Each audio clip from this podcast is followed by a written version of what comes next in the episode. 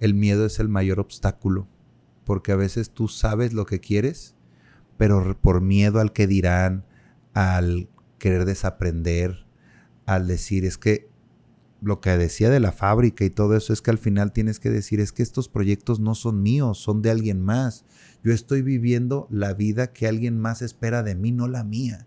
Y cuando pierdes el miedo a ser tú, a dedicarte a lo que a ti te gusta, al ver por ti, suena muy, muy, muy egoísta, pero está bien ser egoísta.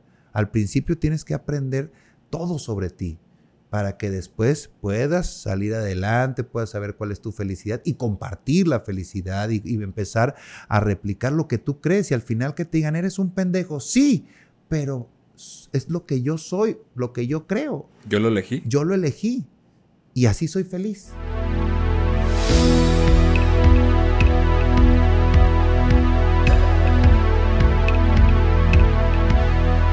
Bienvenidos a Progresivo Podcast, una comunidad de éxito donde entrevistaremos a personas destacadas por su mentalidad de grandeza. Aquí compartiremos los retos, sacrificios y victorias que han vivido y que los han llevado a formar su camino de éxito. Yo soy Alberto Larcilla. Y yo Paola Valle, y esto es Progresivo Podcast. Hoy tenemos como invitado a Claudio de Angelis, licenciado en Administración de Empresas.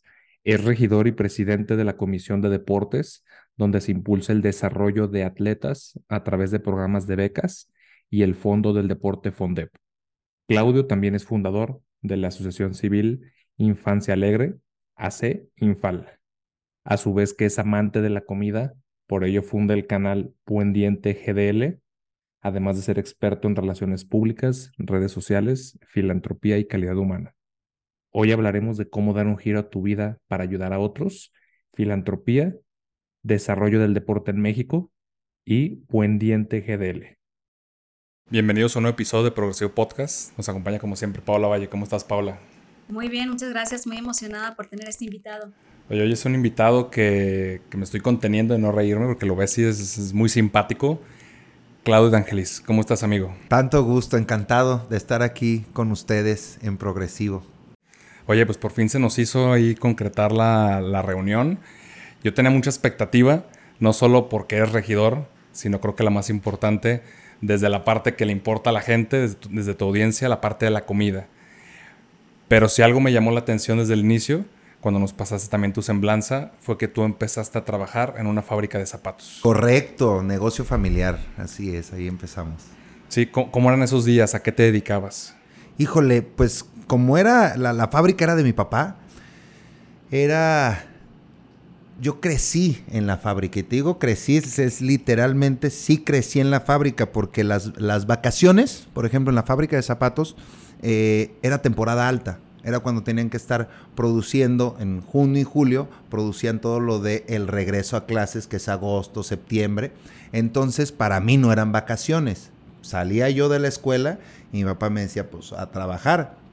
Y desde chiquito, así fuera nada más a destachuelar este, eh, la horma de la suela, ya eso, eso era mi función. Entonces, pues ahí, ahí yo no quería que fueran las vacaciones. Yo decía, es que si a la escuela entro a las siete y media, cuando es en la fábrica, entro con mi papá y mi papá quiere llegar siempre a las seis, seis y media. Entonces, si yo no, no, no quería que fueran vacaciones porque era estar ahí de lleno. Pero eh, me familiaricé tanto que al final me, me, dediqué a, estuve ahí como gerente de producción, estuve en compras, en ventas, aprendí bastante, bastante. Fue una etapa muy, muy, muy gratificante.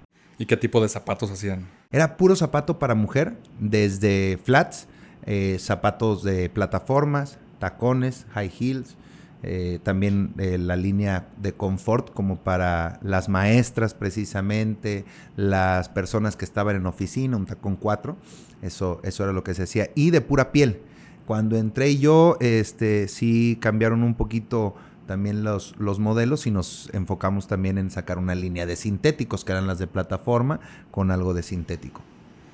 Oye, y en esa, en esa etapa donde estuviste desde muy chico, hasta que llegas pues, a dirigir la parte de la fábrica, ¿cuáles dirías que fueron las lecciones más importante que, importantes que tú aprendiste al estar en una empresa familiar? Híjole, yo creo que como crecí con, con, con, todos los, que, los trabajadores, mi papá era muy duro. era una gran persona, pero en horario laboral era muy duro. Entonces, pues yo crecí con los trabajadores, yo los sentía como parte de, tu familia. Y, y, sí, sí, a veces mi papá se pasa de lanza con, con las formas de decirle las cosas. Y a veces ellos también se pasaban porque eran medio flojones. Entonces también era como, eh, me, me gustó que fui como un mediador. Entonces aprendí lo bueno de, las, de, esas, de esas dos partes, de un patrón que también quería que sus trabajadores hicieran lo correcto y unos trabajadores que a veces decían es que nos exige lo imposible. Esa fue la parte que más me gustó, creo yo, de la fábrica, el entender ambas, ambas partes y sobre todo que, que yo les decía es que no son enemigos, todos necesitamos que nos vaya bien a todos, entonces entendamos. Y para mi papá era como su líder sindical. Entonces, este, para mí fue, fue un aprendizaje. Yo nunca fui el, director general de la fábrica. Yo la capacidad para administrar no es, no es tan buena. Lo mío es el tema de relaciones públicas, entonces por eso estaba en ventas y en compras, con los, trato con los proveedores y trato con los clientes. En esta parte que mencionas que usted como líder sindical, ¿esta parte tú crees que tuvo que ver para eh, definirte y sensibilizarte para poder entender las necesidades de los demás. Bueno, eso, una psicóloga ahí, este, con la que sí tuvimos mucho, mucho tiempo, sí me dijo, una de tus cualidades es que eres muy empático, sí te sabes poner en los zapatos de los demás. Entonces yo creo que, que esto fue a raíz de que se murió mi papá, fue, pues, a ver, una psicóloga que me ayude a entenderme qué está pasando en mi vida. Y ella fue la que me dijo que esa es una de mis cualidades. Entonces yo creo que sí, ahí pudimos poner a prueba la parte de la empatía, tanto para con mi papá, como para con los trabajadores, porque si era a veces que se pasaban, se pasaban de lanza. Mi papá sí le decía, ¿tú crees que esto se va a vender en un aparador? Ve qué mal lo, lo, entaconaste. Entonces tú le decías, es que si te, ahora sí te está diciendo con fundamentos, la regaste. Y había veces que también papá se pasaba y le decía, jefe, no la friegues. O sea, también le estás exigiendo que saquen esta producción de 1500 pares en esta semana cuando tú sabes que van a producir mil y era como, era, pues sí, que trabajen más y que sean más eficientes y que lonchen menos. No, en el tema de lonches ya no les di. Sin lonche no vamos a trabajar bien. Ni ellos ni yo. O sea, era como la, la base, ¿no? Sí. O sea, ahí también como me crié con ellos todos los lunes, llegaban todos con sus topercitos, lo que, lo que sobró del fin de semana y todo. Entonces los lunes llegaban con, con los topercitos y era una de guisos, una de sabores y pues como pues también uno estaba comiendo en el área de producción, pues comes con los de producción. Entonces era un agasajo cuando sacaban todos los toppers y te tocaba salchicha revuelta con chuleta, con arroz, con frijoles, pero sabía bueno. Entonces para taqueros yo creo que por eso también me encantan los tacos de guisado. ¿Crees que de ahí nace tu amor por la comida? Desde, no, yo creo que eso va desde, desde chiquito. Mi mamá me decía, es que todos los niños echaban una mamila. Tú te echabas una mamila y seguías llorando y el doctor me decía, no le des, no va a llorar sangre. Tú llorabas tres horas seguidas y parecía que ibas a llorar sangre, ¿no? Pues te dábamos otro biberón. Me enseñaron a gatear con comida, a caminar con comida. Mis mejores amigos son porque sus mamás cocinaban rico. Y yo volteaba con mi mamá desde chiquito, no me vuelvas a dejar ir a esa casa de ese compañero, porque cocinaban mal. Ya yo decía, yo le caigo en la tarde. Y en los que sí, que llegaba y le decía, mamá, aquí déjame venir cuando sea, comen riquísimo. Entonces yo creo que eso más bien fue parte de mi crianza. O sea, aparte de ahí el paladar para probar y para saber qué es lo bueno, ¿no? Pues más bien aprender a comer de todo porque era tanto en las casas de, mis amigos, chavitos bien de alto pedorraje, y también en la fábrica, eh, con todo lo que llegaba, y también íbamos a, a veces, eso sí, te digo, la cercanía de mi papá con ellos era, era increíble, entonces íbamos también a veces a las celebraciones, que fiestas de 15, bautizos, lo que fuera, y pues ahí sacaban también los guisos de todas las señoras deliciosos. Entonces yo creo que tuve eh, eh, lo bueno en, varios entornos. Mi mamá ese, eh, le encanta ir a los mercados, a los tianguis, y yo me le pegaba a ella. Mi papá los asados, era argentino.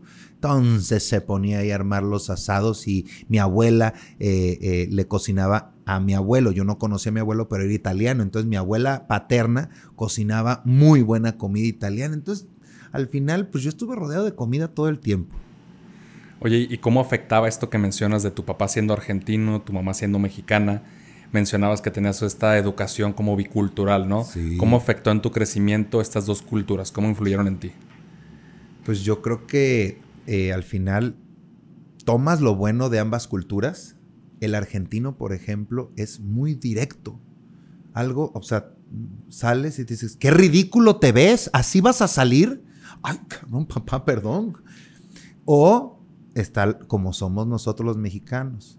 Ay, por favorcito, te puedes cambiar eso, hijo, porque quizá no se te ve tan bonito como no sé qué. Entonces, como que dices, a ver, creo que es ni muy, muy, ni tan, tan, un punto medio.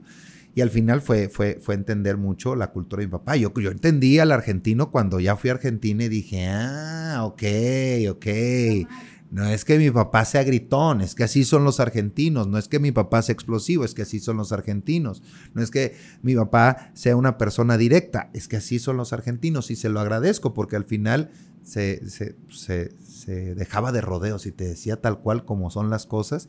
Y dicen que, que la, la verdad no peca pero incomoda y que los verdaderos amigos se hieren con verdades para no destruirse con mentiras. Entonces mi papá decía que era mi mejor amigo y si es cierto, me decía las cosas que no quería escuchar. Hoy que no lo tengo, si es como, hijo, le volteas al cielo y dices, ¿qué, ¿qué me estarías diciendo ahorita? ¿Cómo ves este proyecto?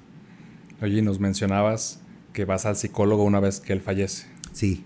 ¿Qué te pasó? Pues es que fue como un colapso el decir, híjole, ¿qué hago? Me están invitando a hacer una agencia de relaciones públicas, pero también está el negocio familiar, lo que mis abuelos maternos eh, comenzaron con tanto trabajo, lo que mi papá y mi mamá también siguieron con tanto trabajo. Yo traigo una tristeza profunda. Yo no, no había conocido una tristeza tan profunda hasta que se murió mi papá y hiciera como, que, ¿qué, está, ¿qué está pasando conmigo?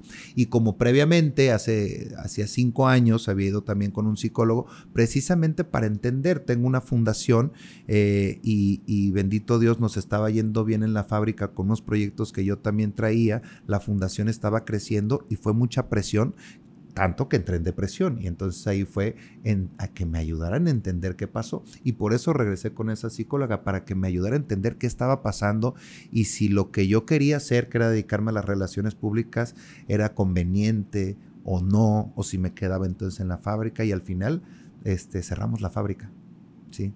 Y nos dedicamos a las relaciones públicas y de ahí salió también el blog del buen diente y, mucho, un proceso difícil, pero, pero al final pues te dedicas a ser feliz.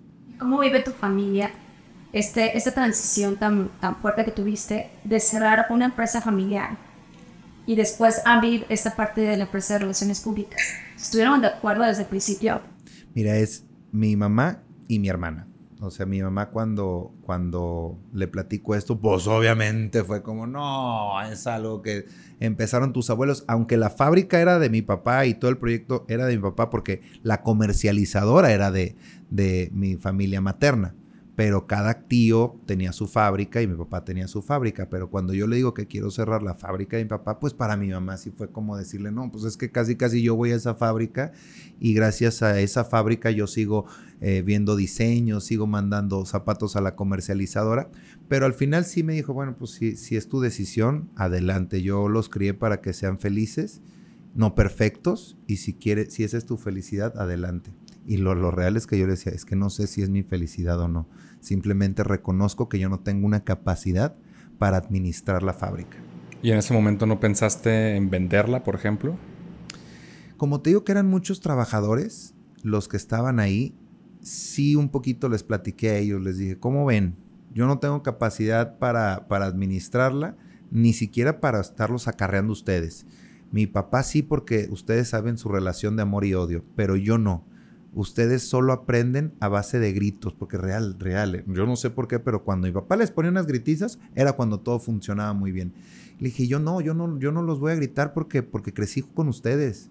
O sea, eh, había, había este, personas trabajando de mi edad que pues yo crecí con ellos, entonces yo les dije, yo así no sí me dijeron, no, sí va a pegar y va a funcionar y le vamos a dar, órale, le vamos a calar tres meses. No más le calamos un mes y no, dije aquí, ya, va, ya bailó Berta. Y se vendió todo y se les repartió a ellos porque al final era de ellos. Todo, todo eso lo hicieron ellos y mi papá. Y entonces así fue. Uno me decía, bueno, pues a mí me tocan ciento y tantos mil pesos. Eso sí, creo que va a estar medio cabrón. Me doy con el carro, pues órale. Vendimos las máquinas, se hizo un pool y se repartió todo. Entonces al final creo yo que fue cerrar el capítulo y fue lo que me recomendó la psicóloga. Me dijo, ciérralo, adelante. Es, bueno, es, es desaprender también cosas. Y eso fue lo que tuvimos que también desprendernos y desaprender muchas, muchas cosas de nuestra crianza. Es parte de la vida, ¿no? El, desaprender.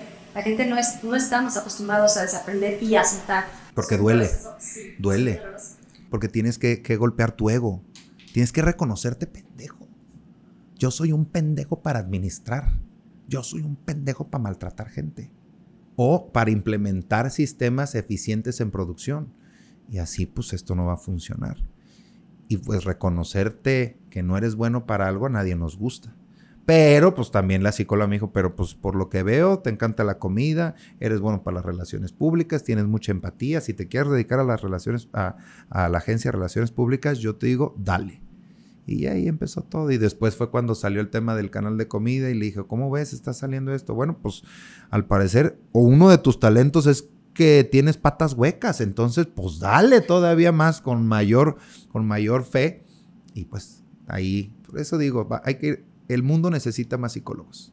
O más bien, eh, el mundo tiene que ser humilde y reconocer que necesita ir con un psicólogo. Sí, que al final es este golpe de ego que nos hablas. Sí.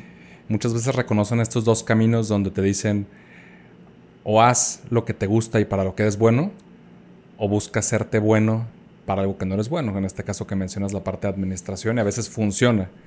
En este caso para ti, ¿tú cómo vivías esta etapa de depresión y cómo saliste de ella? O sea, ¿sientes que fue por un tema laboral o qué, cambió en tu vida para salir de la depresión?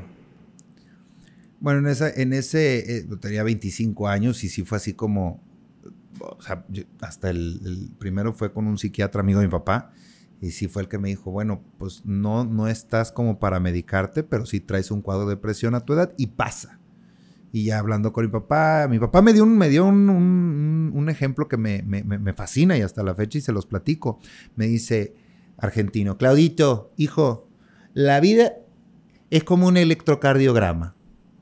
Y ahora ya hablo español. El, ¿cómo, ¿Cómo sabes eh, cómo le hace un electrocardiograma? Si pasa eso, ¿qué quiere decir? Que estás vivo, ¿no? Y si el electrocardiograma le hace así, ¿qué quiere decir? Pues que estás muerto. Dice, la vida va a haber altas y va a haber bajas. Tú tienes que aprender a recibir lo bueno y lo malo.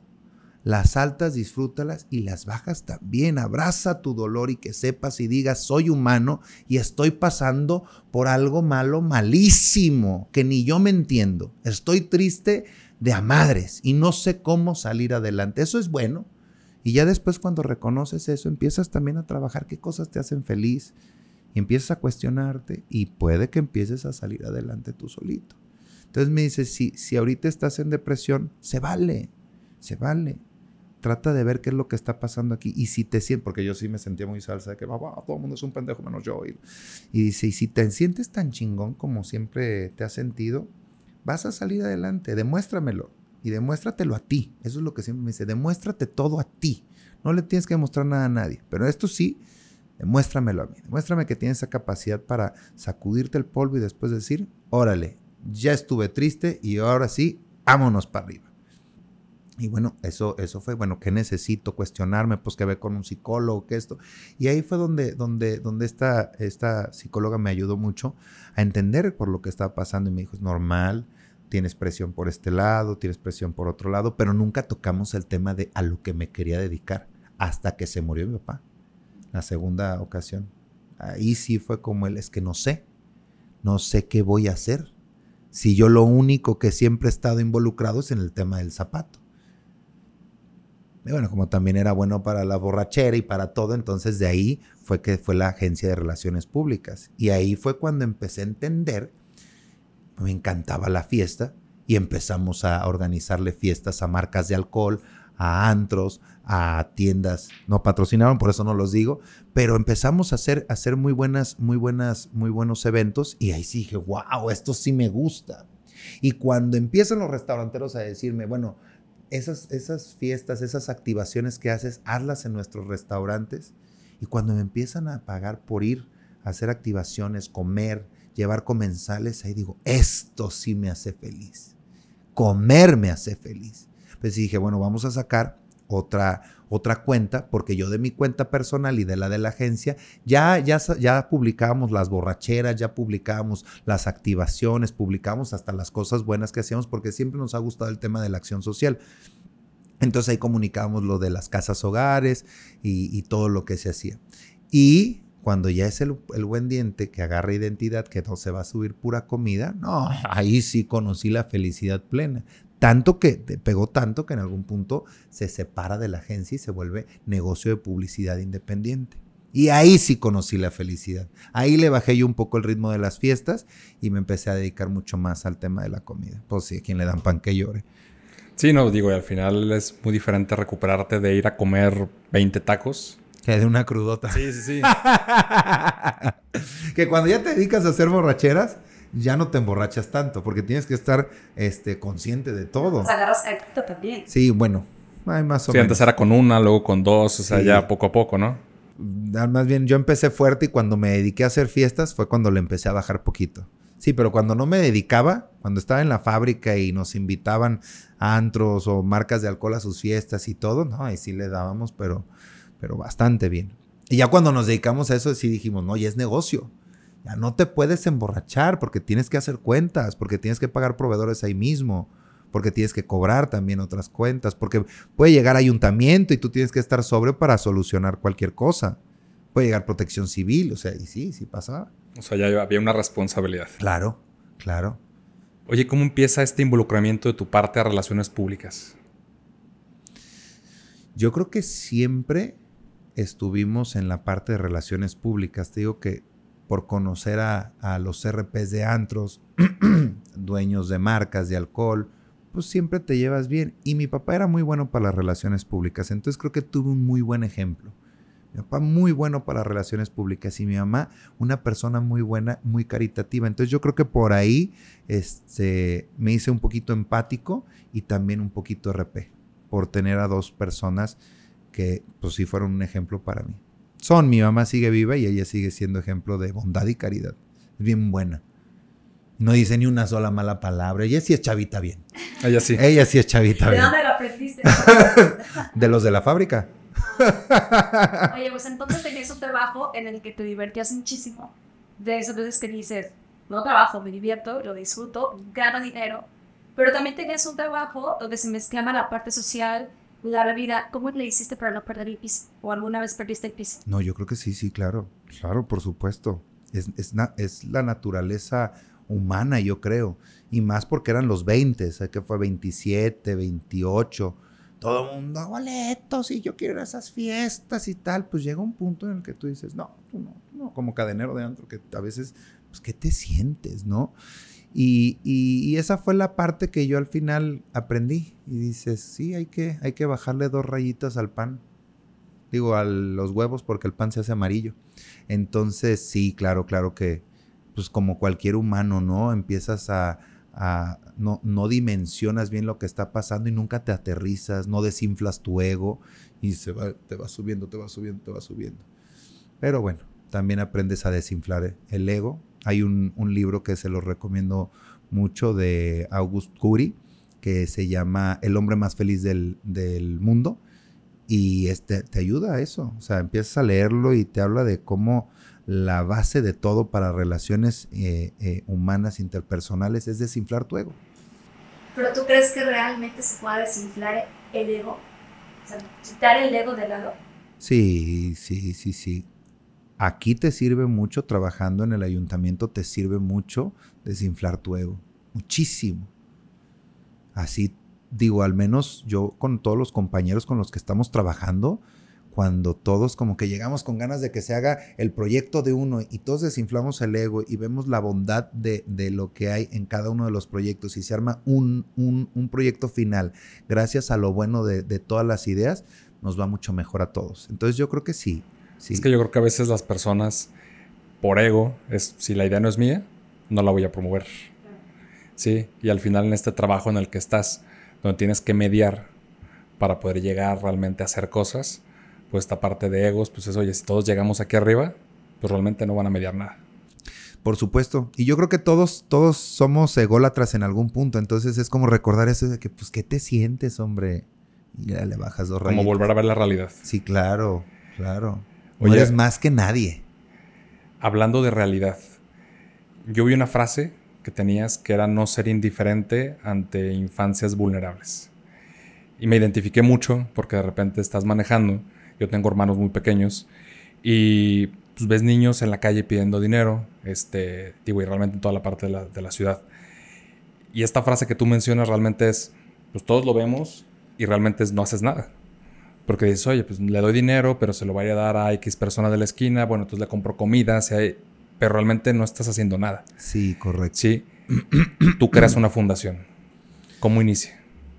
Por un servicio social, por una enorme hueva. Lo tengo que así, va derecha la flecha. Ya hasta se me olvidó que hay cámaras y micrófonos. Pero realmente es por una gran, gran, gran flojera de no hacer tu servicio social completo. Eso, es, e, e, eso fue. Yo dije, ¿quién me firma las horas por no hacerlo? Me dijeron, ve a tal fundación. Pero esa fundación estaba llena por obvias razones. Y me dijeron, ve a una casa hogar. Vas a hacer como 60 horas. Y al final te van a firmar las 240. Y cuando llega, llegó a la casa hogar y le preguntó a la madre, la madre Carmelita, eh, me dice, mira hijo, aquí es muy sencillo el servicio social. Tú vas a tener que venir una vez por semana con las niñas, hora y media. Tú vas a escoger el día y hasta la hora, mañana o tarde. Pero no me vas a fallar ni una sola vez. Si fallas una sola vez, pierdes todo. Pero si vienes todas las semanas, que al final eran muy poquitas, eran yo creo que 12 semanas, yo te firmo toda tu carta. No, volvemos a lo mismo. Esto sí me conviene y empezamos a, a a ir al servicio social y creo que lo que platicábamos de la empatía, como que estando ahí, aparte del entorno, te digo que, también estuvimos en, un, eh, estuvimos en un entorno muy privilegiado, pues llegas con una actitud muy como, eh, ¿qué tal niñas? Pues cómo les va a ver, les voy a ayudar a hacer sus tareas y todo, las niñas al principio así como con con un rechazo, pues aparte pesaba 150 kilos, barbón, decían, este me viene a comer, no me viene a enseñar nada. Entonces empecé ahí a ayudarles a hacer sus tareas, a como pudieron, y, ese día yo vi que tenían unas chanclitas, pues bien pinches. Siendo zapatero, pues casi siempre era lo primero que me fijaba en el tema de los pies. No sé si por inercia, por nada, pero me fijaba en el tema de los zapatos. Y yo veía sus chanclitas estas de horcapollo, todas pinches, y sí, madre, ¿por qué tienen unas chanclas tan feas? Y pues sí me dice que, pues hijo, pues es lo que hay. Madre, pero es que, o sea, las chanclitas bonitas cuestan 50 pesos. ¿Cómo no tienes 50 pesos para comprarles? No, pues no. Ah, cabrón, no, pues espérame. Oye, jefe, pues estoy haciendo mi servicio social con, con, en una casa hogar. Este, ¿podemos traerles unos flats. Sí, claro, y pasó la numeración, llegamos con unos flats en la siguiente sesión, ya cambió la actitud de las niñas, ya de verme como este güey me va, me va a comer, cambió como de que, ah, pues ya, ya me trajo un regalito, señal que no es tan enemigo.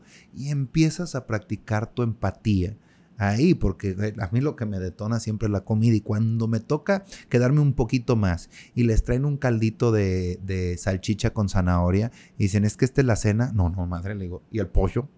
¿Y el arroz dónde quedó, madre? Y te dicen, pues no. Y, y tú con amigos, con pollerías, con cosas de abastos, empiezas a ver que, empiezas a entender esa frase que dice, desde tu privilegio, desde tu privilegio, ¿qué estás haciendo? Me crié en una escuela de altísimo pedorraje con gente de todos los contactos con los papás empresariazos y digo, bueno, ahí está, desde mi privilegio, ¿qué voy a hacer? Y ahí fue cuando dije, bueno, vamos a tratar de practicar la empatía con estos niños que al final ellos no escogieron quiénes eran sus papás, ni yo tampoco. Yo tuve suerte de que tuve unos papás que supieron decir, es mi responsabilidad, voy a criar a esta persona. Y ellos no. Pero eso pues no, no lo decidimos. Y creo yo que, que, fue una, una decisión bien padre el decidir practicar ahí la empatía, porque al final todos creemos eh, o todos opinamos y decimos que le hace falta a nuestro país para ser mejor. Yo decía, le falta empatía y educación. Pues sí. Y qué bonito que lo pienses, cómo lo practicas. Y aproveché y dije, voy a practicar mi empatía aquí con, con estos pequeños de casa hogar y al final voy a tratar de que estos niños tengan un buen proceso educativo. Y así es, así, eh, eh, gracias a eso nació, nació la asociación, pero fue por eso, por poner en práctica todo eso que, que, que uno va viviendo. Cambió tu perspectiva de ver la vida, de ver cómo viven unas niñas eh, en esta casa hogar y la vida privilegiada que tú tenías. Por supuesto, por supuesto, al final este, te sensibilizas, te sensibilizas porque empiezas a, a, ver que realmente lo tenemos todo. Eh, y lo que decías, pues a veces mucha gente es indiferente y no está solucionando nada. Pues sí, pero yo creo que si todos realmente pensamos qué creemos y ponemos a accionarnos en algo, yo creo que sí puede, puede, puede, puedes abonar un granito de arena. Yo el decidir hacerlo fue gracias a un, a un choque y yo creo que hasta cultural, donde ves la realidad del, de la, la realidad del mundo y que dices, yo estaba en la burbuja. La realidad es esta. Esto es más común que nada. Lo que yo estoy viviendo, casi nadie lo vive. Y eso fue lo que yo creo que a mí me, me gustó mucho cuando empiezas a practicar ya tu empatía, cuando empiezas a, ver a estos chavitos ahorita que ya hay muchos estudiando universidad, algunos ya graduados, dices, ahí está. Y cuando estoy con ellos, yo lo que les digo es, gracias, me dicen. No, les digo, no, no agradezcan. Y se va a escuchar, se va a escuchar hasta muy mal, pero digo, esto no es por ustedes, esto es por mí. Porque yo mientras más congruente soy, más feliz soy. Entonces no, no crean que es por ustedes. Esto es por mí. Si yo logro que ustedes sean personas de bien y que no sean un violador, un ladrón, un matón, pues yo estoy ganando porque no me vas a violar a mí, no me vas a matar a mí, no me vas a robar a mí, ni a nadie de los que, de los que yo quiero. Por eso cuando la gente se acerca y me dice, Ay, esto va para tus niños. No, no, no, no, espérame. No son míos, son de todos. Los niños de nadie son de todos. Porque si estos niños crecen en otras condiciones, te pueden matar a ti, a ti, al vecino. O sea, es en lo que estamos inmersos. Yo creo en la niñez, porque por ejemplo hay otras hay otras personas que me dicen, "Es que es que tú te crees perfecto." No, no, no, al final yo trato de apegarme a mi congruencia, a lo que pienso, pero si yo soy pésimo para el tema del medio ambiente y sí, le, trato de estar en, en, constante eh, uso de información, a ver qué hago, ¿no? Pues no, pues a ver, ya no compres tantos, tantos refrescos, tantas aguas, pues órale, y ahí tratas de cargar con un termo, te tratas de bañar en cinco minutos, o sea, yo digo, no, más bien yo les digo que eso es en lo que yo creo, pero tengo muchas deficiencias y las reconozco y trato de enmendar esa parte y dedicándome a comer aparte, imagínate. Sí, de hecho mencionaste un punto que yo también lo traía en la cabeza, que es el tema de sentirte que estás en una burbuja. A mí me pasa mucho cuando recibimos personas que vienen de fuera y pues como pasas por muchas zonas cuando vienes del aeropuerto de Guadalajara hasta que llegas a X zona, ¿no? Y al final ahí es cuando dicen, oye, es que empieza el viaje, donde te dicen es que Guadalajara está muy feo. Pero se quedan ciertos días este, en Chapalita, Providencia, bla, bla, bla y cambia totalmente su perspectiva porque los metes a esta burbuja. Tú una vez que das este paso a, una fundación y que empiezas a ser más congruente con tus acciones, ¿cómo vinculas esas acciones en un mundo político? Pues yo creo que más bien el empezar con las acciones de... yo cuando salí de mi burbuja fui feliz, porque ves la realidad y porque entonces ya te sientes parte de la solución y no del problema. Entonces ya cuando empiezas a ir, las casas hogares para empezar pues no están en colinas ni en Providencia. Entonces desde ahí ya es como, no, y aquí te tienes que ir a las 7. ¿Por qué? Porque la zona es muy insegura. No me friegues. ¿Cómo que? Y te quedas para ver qué tan insegura se pone. Y dices, oh, sí, es una zona insegura. Y ahí empiezan las pandillas y empiezas a entender cuando ya, ya, ya me empiezo a involucrar también en varias cuestiones ahí de las colonias donde, donde están las casas hogares, me gusta más. Y todavía cuando me empiezo a meter en las historias de los niños de casa hogar y ándale, pues vamos a visitar a, tu mamá, porque muchos tienen a su mamá y a su papá.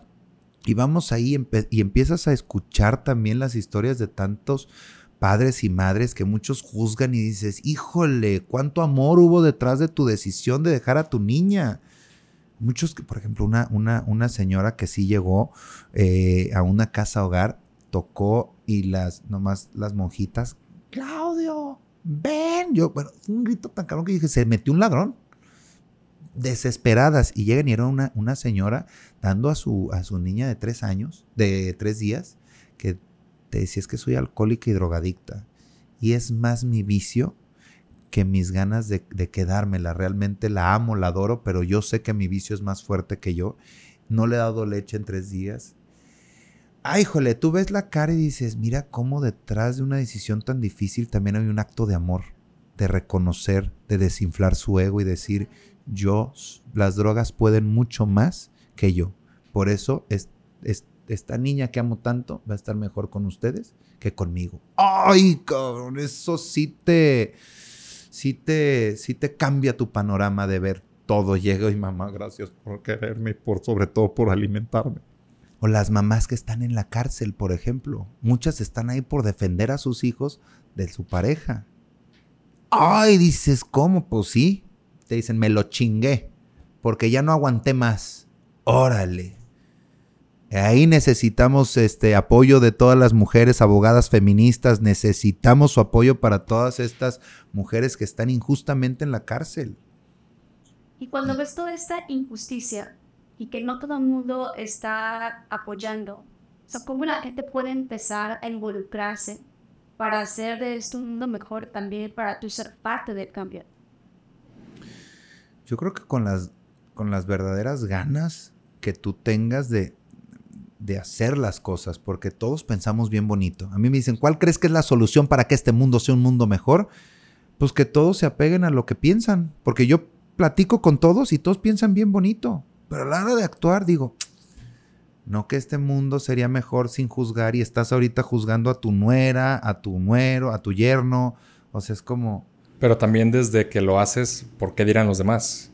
Que al final no muestras como tu verdadera perspectiva si nada más lo que quieres que los demás vean. Sí, también, también, sí hay una, hay, yo creo que hay muchos factores, muchísimos factores, pero si él realmente el empezar con una acción, a mí mucha gente me dice, ay Claudio, ¿por qué no me avisaste de este evento? Se me olvidó. Y ya después te lo topas en uno y está platicando, pues sí, yo quiero ayudar, pero es que Claudio nunca me habla. Ah, cabrón, o sea, ¿no ayudas porque yo no te hablo? No, pues esas son ganas de echarle la culpa a alguien. Tú puedes ayudar sin necesidad de, preguntarme a mí. O sea, yo, subo, por ejemplo, en redes sociales, subimos la, la asociación, subimos las direcciones de las casas hogares. O sea, quien quiere puede. Y hay personas que me dicen, yo estoy esperándome a que tenga más tiempo porque ahorita estoy enfocado en esto y no puedo dar eh, ahorita eh, media hora de mi tiempo. Y tú dices, bueno, es que si no lo das ahorita, no lo vas a dar nunca es que yo ahorita no estoy en condiciones de poder donar mil pesos al mes. Bueno, pero estás en condiciones de donar 100 pesos. O sea, si nunca haces nada, no lo vas a hacer cuando tengas. Si cuando no tienes, no, no te das esa, ese, le iba a decir gustito, pero no es sacrificio. Es sacrificio de desprenderte de 10 pesitos, de 50 pesitos. No lo vas a hacer cuando tengas. Y es real. Sí, y al final eso, ese gasto lo haces para cualquier otra cosa Digo, nosotros que estamos en la parte de inversiones, te dicen, no, con lo que te compras un Starbucks de 100 pesos puedes invertirlo en esto. Pero bueno, sigue siendo para ti. O sea, tú estás hablando de algo que no es para ti, es algo para dar.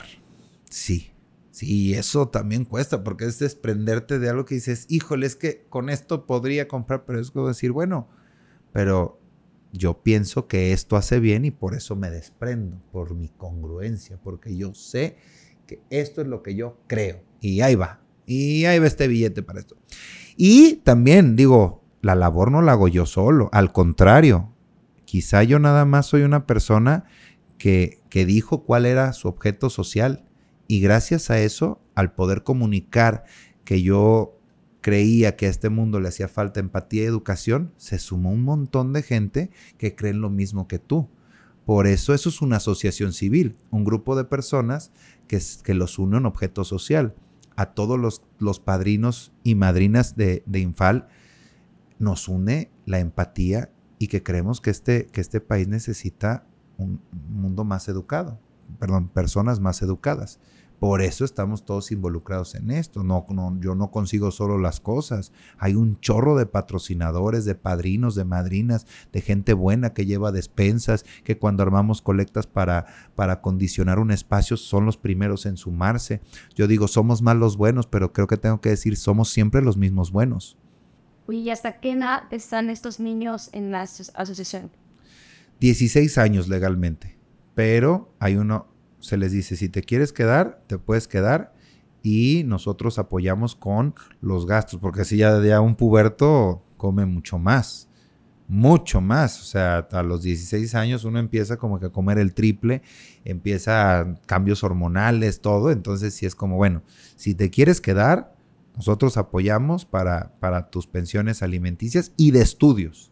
Entonces, gracias a eso, pues las casas hogares también como que dicen, órale, que se queden y aquí les, les echamos el ojo y también les acercamos todo para que, para que se realicen. Y cuando deciden irse, les da como algún seguimiento. Ese es en lo que yo ya, ahora al entrar acá a la política, sí tuve que deslindarme yo de muchísimas cosas que hacía en la asociación. Lo único que sí me quise quedar fue el proyecto de los adolescentes, que es precisamente el darles continuidad el estar con ellos, el escucharlos al final como uno, ¿no? Uno, uno, como adolescente también crees que todo sabes, que todas puedes. Entonces el estar ahí para ellos y decirles, bueno, está bien, está bien por lo que estás pasando, pero tranquilo. Te quieres salir de la casa hogar, no te preocupes. En la casa hogar no es que no, o sea, yo les digo, no te quieren, pero no es que no te quieran de quererte, o sea, simplemente es que comes un chingo más. Entonces, tranquilo, también ellos te quieren fuera. Por, por el bien de, de ellos y de los niños. Entonces aprende a salirte porque el mundo no para. Lo que yo les digo, el mundo, y yo todos, todos sabemos, el mundo real no para. Entonces estás en el mundo real, dejas de trabajar un día, dejas lo que sea, y empiezan las complicaciones y ya tienes un tema de pagar la renta o de la despensa. Entonces yo lo que le digo, el mundo exterior no para. Y si tú te vas a salir, tienes que, yo les digo, es como un hámster. El mundo es la rueda y tú eres el hámster. Si te vas a salir, tienes que ir a la velocidad de la rueda. Si no, te va a escupir. Y si cuando te escupe la rueda, tú te vas a tu zona de confort. En este caso, uno tiene su hogar, donde están sus papás. Tú en la casa hogar no puedes regresar. Entonces, trata de salirte de la forma más adecuada para que no tengas que regresar. Y si tienes que regresar, me avisas. Y ahí es cuando hay unos que le caen ahí un poquito al depa, se quedan un ratito, le digo, recupérate y regresa ahora al mundo real. Y eso es, eso es lo que a veces pasa digamos que esa congruencia que tú tienes con tus ideales y con tu forma de ver el mundo, pues también te ha llevado a estas relaciones públicas, al tema de la, todas las marcas y todo lo que, lo que es tu mundo, cómo lo aprovechas como para el bien, ¿no? O sea, cómo aprovechas esas herramientas para decir, oye, si tengo X contactos, no solo los voy a aprovechar para esto, sino podemos hacer más. Sí, desde mi privilegio, vamos a hacer esto. Y si en cuando empieza a comunicar un nuevo proyecto, se empieza a saber cómo se suma, pues el FONDEP. El FONDEP, empiezas a decir, ahora estoy haciendo, que el FONDEP es un infal, pero ahora de deportistas.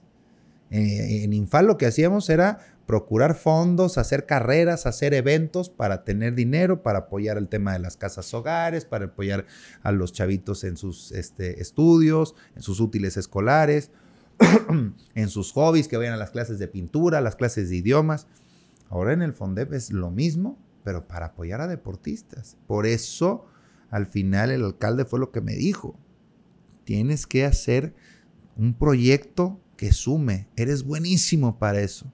Haz algo de eso aquí en, en, la regiduría del deporte. Porque cuando me dan a mí la de regiduría del deporte, le digo, ah, chinga, ¿por qué? Si, si o sea, me dedico, entre otras cosas, a ayudar y a comer. Uno espera promoción económica o desarrollo social y humano cuando me hice el deporte fue así como, si quieres, que, si quieres que baje de peso, dímelo derecha a la flecha y me pongo a dieta, pero... Y ahí fue donde me explicó, me dijo, no, estamos haciendo unas unidades, Claudio, increíbles. Y la forma en la que estamos haciendo estas unidades tan padres es porque el modelo que estamos implementando es un modelo exitoso que se trajeron de Colombia. ¿Y, cómo funciona este modelo? Primero, tienes que ir tú como representante de elección popular con la gente y decirles, oigan, vecinos, se va a meterle dinero a su unidad. ¿Qué quieren que haya?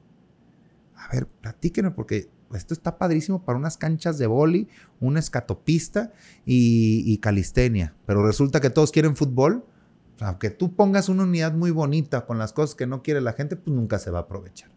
Entonces, si te encanta a ti el contacto con las personas, entonces necesito que hagas eso. Te encantan las redes sociales. Entonces necesito que implementes estrategias para que la gente sepa de que hay muy buenas unidades. ¿Por qué? Porque la solución para tener un municipio más seguro no es meter más policías, es, es, eh, reconstruir el tejido social. Y el deporte, cultura y educación son las cosas que más reconstruyen el tejido social. Así que por favor, que la gente se entere de que existen estas unidades. Y la otra, ármate un proyecto que sume.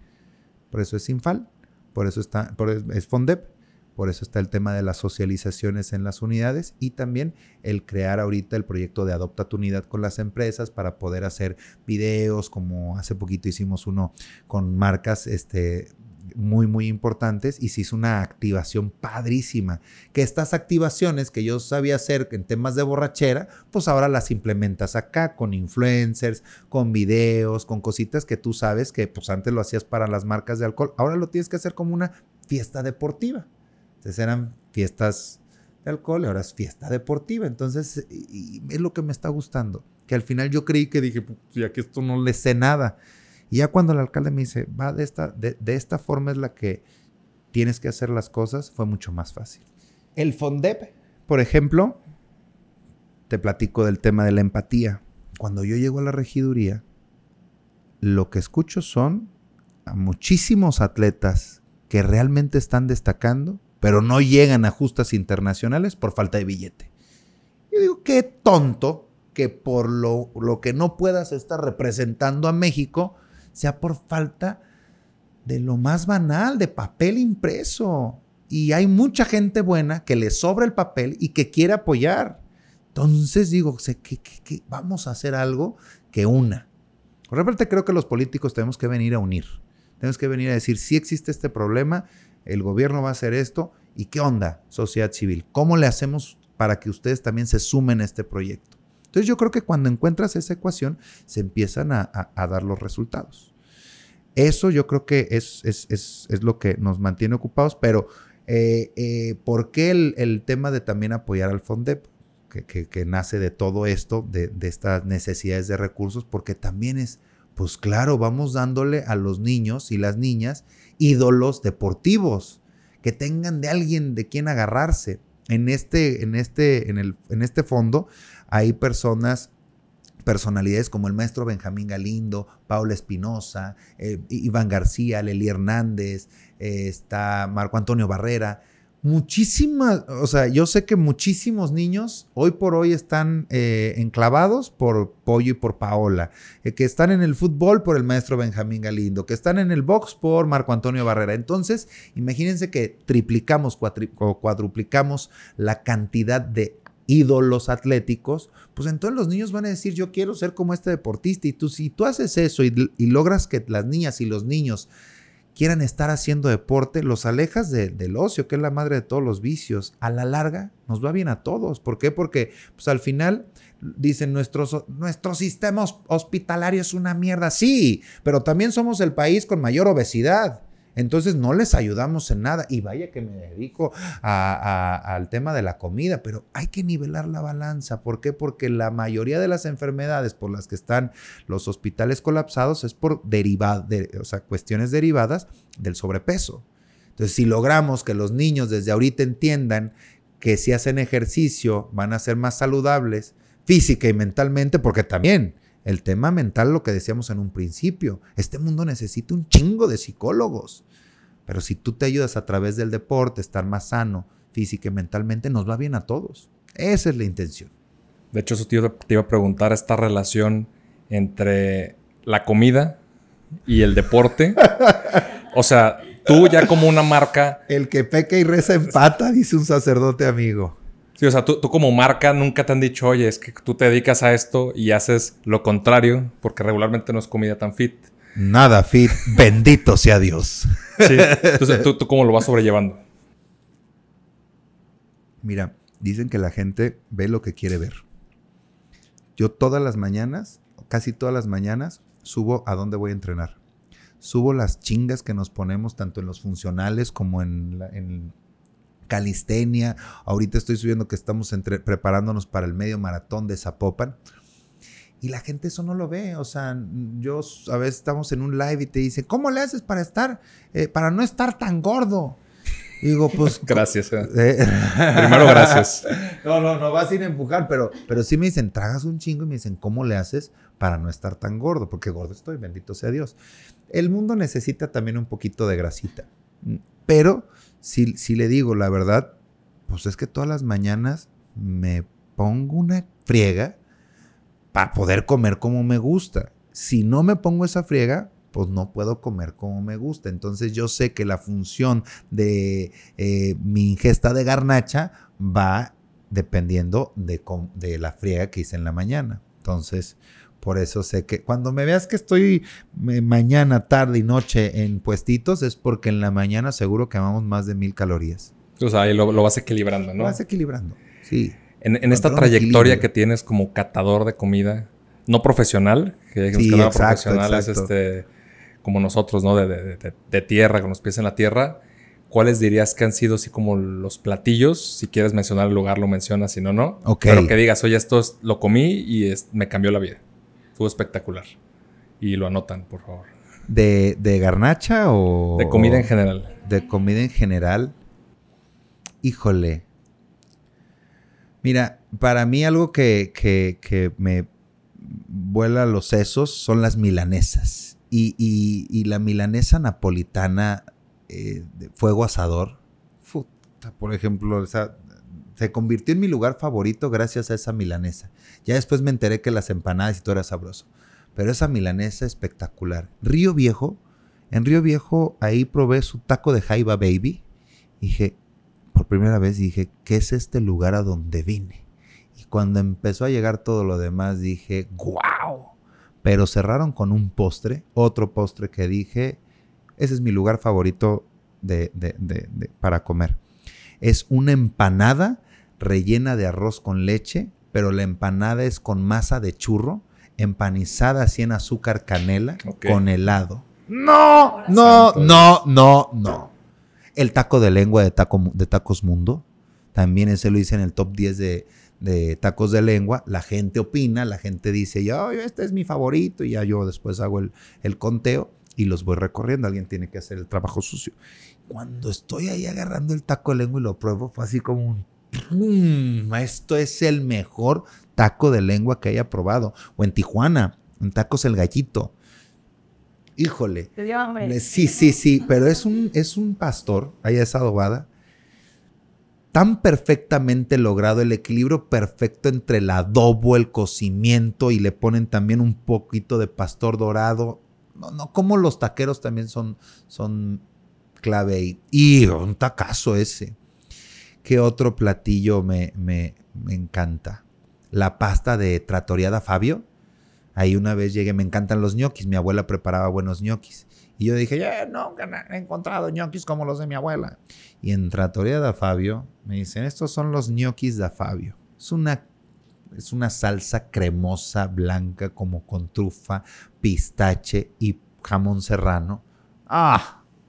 ¡Ah! Te vuelves loco. Ese también me, me voló los sesos.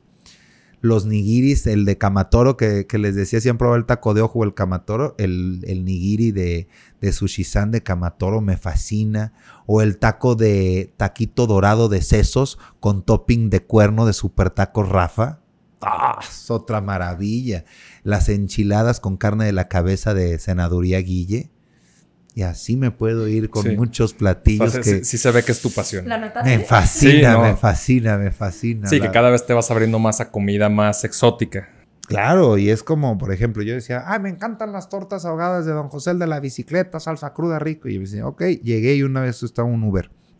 Me dice, como siempre, como siempre se la dejan, pero la bolsa con una torta y un taco dorado encima, con carne encima. Y dije, ¿qué es esa maravilla?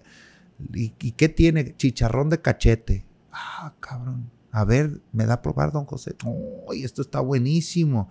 No, pues écheme una igual y arriba un taquito dorado, pero con pancita encima. Entonces es como un combo que te hace feliz y dices, ¿por qué no lo había probado? Llevaba 6, 7 años yendo a esas tortas ahogadas y nunca había probado esa combinación y ahí se va a otro nivel. Oye, y así como te gusta comer, ¿te gusta, como sabes cocinar? No, no, mi fuerte está en comer.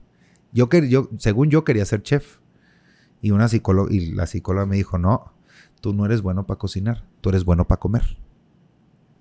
Entonces ah, dijiste, bueno. Sí, entonces. Oye, si no para la futura esposa es como bueno para comer, bueno para cocinar.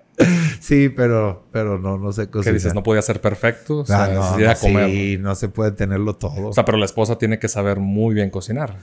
No, porque te digo, no soy, no soy crítico, no, pero no soy crítico. Hasta eso yo más sería de que pásame la salecita.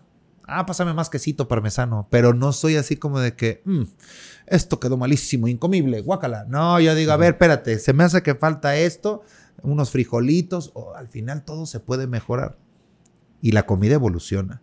Oye, Claudio, estamos llegando al final de la charla y me gustaría preguntarte en toda esta trayectoria que has tenido, pues de muchas cosas en lo profesional y también en lo personal, ¿cuál ha sido como la barrera más complicada que has tenido en la vida para cursar y decir, oye, si esto no hubiera pasado, no sería quien soy hoy? Quién soy hoy?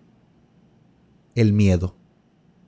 El miedo es el mayor obstáculo, porque a veces tú sabes lo que quieres, pero por miedo al que dirán, al querer desaprender, al decir, es que lo que decía de la fábrica y todo eso es que al final tienes que decir, es que estos proyectos no son míos, son de alguien más. Yo estoy viviendo la vida que alguien más espera de mí, no la mía. Y cuando pierdes el miedo a ser tú, a dedicarte a lo que a ti te gusta, al ver por ti. Suena muy, muy, egoísta, pero está bien ser egoísta.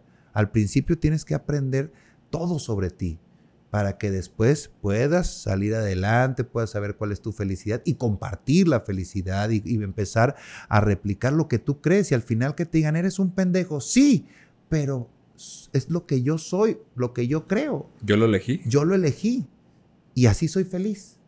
Ah, ok, yo creo que ese, ese es el mayor obstáculo, la mayor barrera el miedo.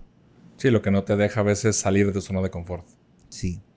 Por eso desaprender y perder el miedo a ti mismo y, a, y al que dirán es, lo, es el mayor consejo que yo podría darles. Oye, Claudio, pues me encantó la charla. La verdad es que sí me diste en mi mero mole, como dicen. Este, ¿Cómo te pueden encontrar las personas en redes sociales? Alfondep. Ah, es lo que te decir que... o sea, Alfondep, Buen Diente GDL y tú como tu marca personal? Es fondep.mexico, arroba fondep.mexico en Instagram, en, eh, en, Facebook también. El buen, es Buen Diente GDL en Instagram, TikTok, YouTube y... ¿qué, ¿Cuál me falta? Instagram, Facebook, TikTok y YouTube. Las cuatro está. Sí, no, ya nada más. Y mis redes son Claudio de Angelis en Facebook en, y en Instagram. La asociación también, por si la quieren seguir, es arroba infal-ac en, en Instagram y en Facebook es Infancia Alegre. Muy bien, Claudio, pues te agradezco mucho de nuevo. Gracias a ustedes. gracias a ustedes, de verdad que qué bonita coincidencia.